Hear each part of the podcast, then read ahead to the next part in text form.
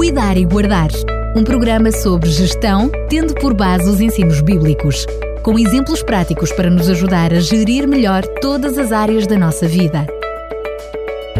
Cuidar e Guardar.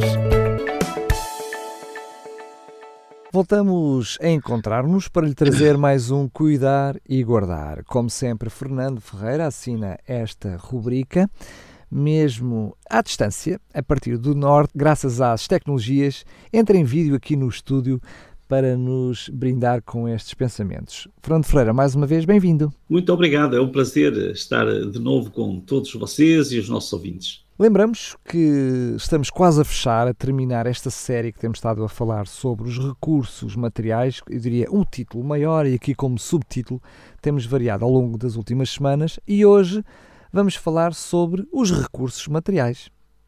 Claro. Portanto, o tema é, geral é a gestão espiritual e hoje os recursos materiais. Eu perguntaria o que é que os recursos materiais, construídos a partir da terra, da pedra, da madeira, do aço e até mesmo da prata e do ouro, têm que ver com espiritualidade? É uma pergunta que vale a pena ponderar. Muitas pessoas fazem diversas tentativas para conseguir uma divisão clara entre o que é material e o que é espiritual. Talvez cogitem, eu prezo a minha vida espiritual ou religiosa, mas depois desfruto a minha vida secular. As minhas coisas, a minha casa, o meu carro, as minhas terras, são um domínio totalmente independente. Consigo gerir muito bem esta divisão. Já vimos que em muitas culturas e na sociedade em geral, as pessoas tentam seccionar a existência como se estivessem a desempenhar diversos papéis no teatro da vida, mas estanques entre si. Tentam conceber uma vida devidamente compartimentada. Mas permita-me sugerir uma ilustração muito simples. Tente imaginar. O cubo tem seis faces. As pessoas veem-se como se tivessem a semelhança de um cubo. Tentam apresentar a face que mais se adapta a cada momento. Eh, só por curiosidade, no conceito bíblico, o número 6 está associado ao ser humano. Foi criado no sexto dia, no sexto dia viveu justamente antes de ter chegado ao sétimo dia, em que se encontrou com o Criador para um tempo de descanso, de santificação e de louvor. No livro do Apocalipse aparece o número bem conhecido de todos, o número 666. Não vamos falar sobre isso hoje mas tem-se especulado muito e explicado, mas de uma forma muito simples representa uma trindade humana, sem Deus. Aliás, representa uma coligação de poderes humanos que exigem a adoração que só pertence a Deus. Assim, o número 6 representa bem o homem antes de estar com Deus. Então, usando a nossa ilustração, podemos imaginar as seis faces do ser humano. Eu diria os seis P's da pessoa humana. O primeiro e o primário seria o género. A primeira pergunta que se faz quando nasce alguém é: é menino ou é menina? O segundo P seria para pessoal. Eu sou o pai, ou mãe, filho ou filha, sou o vizinho, o cidadão, migrante envolvido nas comunidades. Esta é a face pessoal. Depois temos a face pensante. É muito importante. É a forma como penso e avalio a vida. Depois, o quarto P guardaríamos para a personalidade. Cada pessoa é afável ou agreste, agradável ou agressiva, tranquila ou agitada. E depois ainda teríamos uma outra face, a quinta face, que é a face profissional. E as pessoas assumem muito esta face. Eu sou carpinteiro, eu sou doméstica, eu sou enfermeira ou sou um cientista. Portanto, esta é uma dimensão muito importante do ser humano. E depois o proprietário. Tenho a minha casa, o meu carro, as minhas propriedades, as minhas contas bancárias, os meus investimentos. Assim, a vida parece evoluir tranquilamente nesta figura geométrica social que se enquadra e ajusta facilmente a outras formas humanas idênticas, mostrando sempre a cada momento a face que mais se adequa. Só que nenhuma destas faces existe por si mesma. Cada uma existe porque faz parte do cubo. E a soma de todas as faces constitui um ser humano criado à imagem de Deus.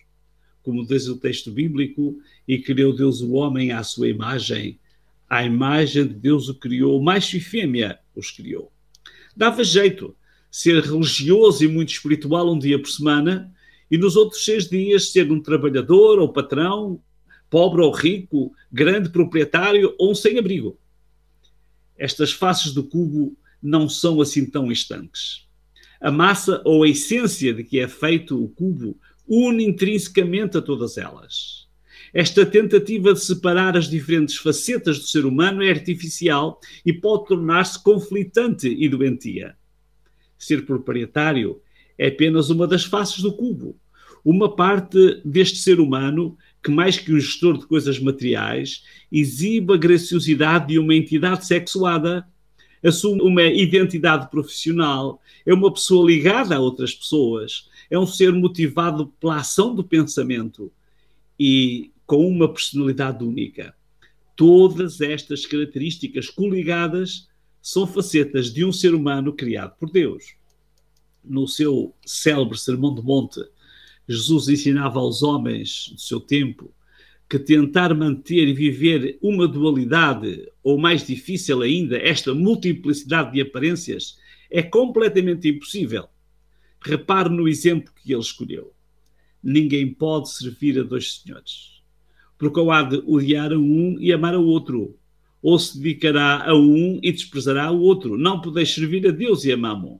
Ou, noutra versão, não pode servir a dois patrões, Deus e o dinheiro, porque ao desprezar um, acaba por se, por se preferir o outro. Noutro contexto, no contexto do discipulado, Jesus referiu algumas interferências que podem existir entre o reino de Deus e a relação com os bens, ou até mesmo com as pessoas, demonstrando assim que a integridade ou a integralidade humana deve ser perspectivada e respeitada.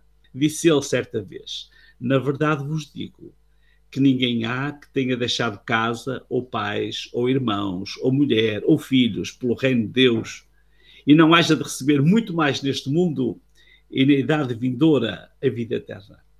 Independentemente do contexto, nesta referência percebemos que o reino de Deus, que pertence ao domínio espiritual, não está assim tão separado das realidades materiais, seculares, parentais ou de qualquer outra ordem podemos deduzir que a gestão espiritual tem implicações em todas as faces do cubo e que harmonizará todas as dimensões da existência humana. Harmonização é o termo mais importante e o, e o mais desejável. Se não houver harmonização, existirá um conflito. Mas é necessário ficar claro: não existe qualquer conflito entre o material e o espiritual quando se lhe descobre a hierarquia adequada. Um exemplo interessante do Antigo Testamento é o de Jó. Quando o patriarca atingiu o clímax da sua experiência espiritual, foram-lhe multiplicadas as bênçãos materiais. Diz o texto: quando Jó orava pelos seus amigos, o Senhor restaurou-lhe os bens e a felicidade. Com efeito, o Senhor tornou a dar-lhe a dobrar tudo o que possuía antes. É interessante pensarmos nisto. As prioridades da vida. O problema do ser humano não está nas coisas materiais, mas sim na ordem em que as coloca. Se é dominado pelas coisas materiais e se estas ocupam o lugar principal na sua mente, tornam-se num ídolo. No Sermão do Monte, que já referimos, Jesus ensinou muito bem esta hierarquia de prioridades mas buscai primeiro o reino de Deus e a sua justiça, e todas estas coisas vos serão acrescentadas. Que coisas são estas? O alimento, o que beber, o que vestir, as coisas básicas eh, da vida. Temos de partir do princípio de que tudo foi criado por Deus e é de Deus. O profeta Ageu escreveu cerca do ano 520 a.C. Minha é prata, meu é ouro, disse o Senhor dos Exércitos na gestão de todos os bens, incluindo os materiais, deve ser tomada em conta esta perspectiva. Precisamos de perceber que nada é nosso. Quando chegamos à existência, nada tínhamos, e quando deixarmos de existir, não conseguiremos agarrar nada. Partiremos de mãos vazias. O rei Davi, certa vez, ao ver espantado a enormidade das contribuições materiais do povo de Israel, eram toneladas de ouro, de prata, de bronze e de ferro, para o templo que iria ser construído pelo seu filho Salomão, ele exclamou: Por quem sou eu? E quem é o meu povo que tivéssemos poder para dar tão voluntariamente semelhantes coisas? E conclui: Porque tudo vem de ti e da tua mão tu damos. O Salmo 116 é um salmo de gratidão. Se puder, leia-o. O salmista leva o leitor a refletir sobre todos os benefícios que o Senhor lhe tem concedido. Ele refere sobretudo o dom da vida, e no centro deste poema, que é este salmo, ele exclama: Libertou a minha vida da morte. Receber a vida é um presente de um, de um valor incalculável, mas ser resgatado da morte é uma concessão indescritível. Por esta razão, eh, ele exclama: Que darei eu ao Senhor por todos os benefícios que me tem feito? O que se pode dar a quem nos dá a vida? Jamais poderemos retribuir ao doador da vida. Está grato por ainda viver? E como se pode manifestar gratidão a alguém que nos pode arrancar das garras da morte? Como se pode exprimir essa gratidão tão profunda? Diante de reflexões tão profundas, como poderão as coisas materiais ter algum significado? Deixe-me dar-lhe mais um exemplo muito simples. Guarda em sua casa algum trabalhinho, algum trabalho, algum cartãozinho que o seu filho ou filha, estudante da pré-primária, lhe trouxe da escola? Qual é o valor de uma coisa dessas? Por que é que ainda não pôs esse cartãozinho no lixo? Sendo insignificante o seu valor material, se quiser vendê-lo, ninguém lhe dá nada por ele mas vale muito pelo amor com que seu filhinho o fez e lhe ofereceu. As coisas materiais não valem nada, não prestam para nada, mas permitem-nos exprimir gestos de reconhecimento e de abnegação e de adoração. É essa a razão porque no referido Salmo 116, eh, que no meio do poema formula que darei ao Senhor por todos os benefícios que me tem feito, termina assim cumprirei pontualmente todos os meus compromissos que tomar diante de ti. E isso na presença de todos em Jerusalém, na casa do Senhor, junto a ti, para que o vejam. O tema de hoje, a gestão espiritual e os recursos materiais, ajuda-nos a refletir sobre a relação que dá sentido e liga as coisas materiais às espirituais. O que é material é o que vemos e tocamos e em que investimos parte da vida.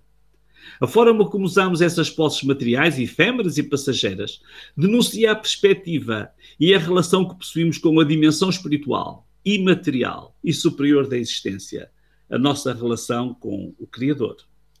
Faça a gestão dos seus bens materiais e dos demais recursos, tendo sempre em conta a perspectiva espiritual da vida e use-os em gestos de gratidão ao doador da vida para que não esqueça, isto é, cuidar e guardar.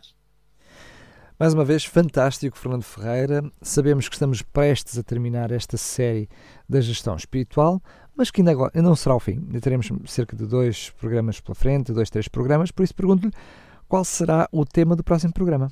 No próximo programa vamos falar sobre os recursos financeiros. Portanto, será a gestão espiritual e os recursos financeiros. E continuamos e continuaremos e poderemos continuar pela, pela nossa vida a refletir com profundidade nestas questões tão simples da vida, mas que devem ser profundas e encerram realmente algumas noções espirituais muito importantes. Fernando Ferreira, como sempre, mais uma vez, muito obrigado e até ao próximo programa, se Deus quiser. Um grande abraço, até uma próxima oportunidade. Cuidar e Guardar um programa sobre gestão, tendo por base os ensinos bíblicos com exemplos práticos para nos ajudar a gerir melhor todas as áreas da nossa vida. Cuidar e guardar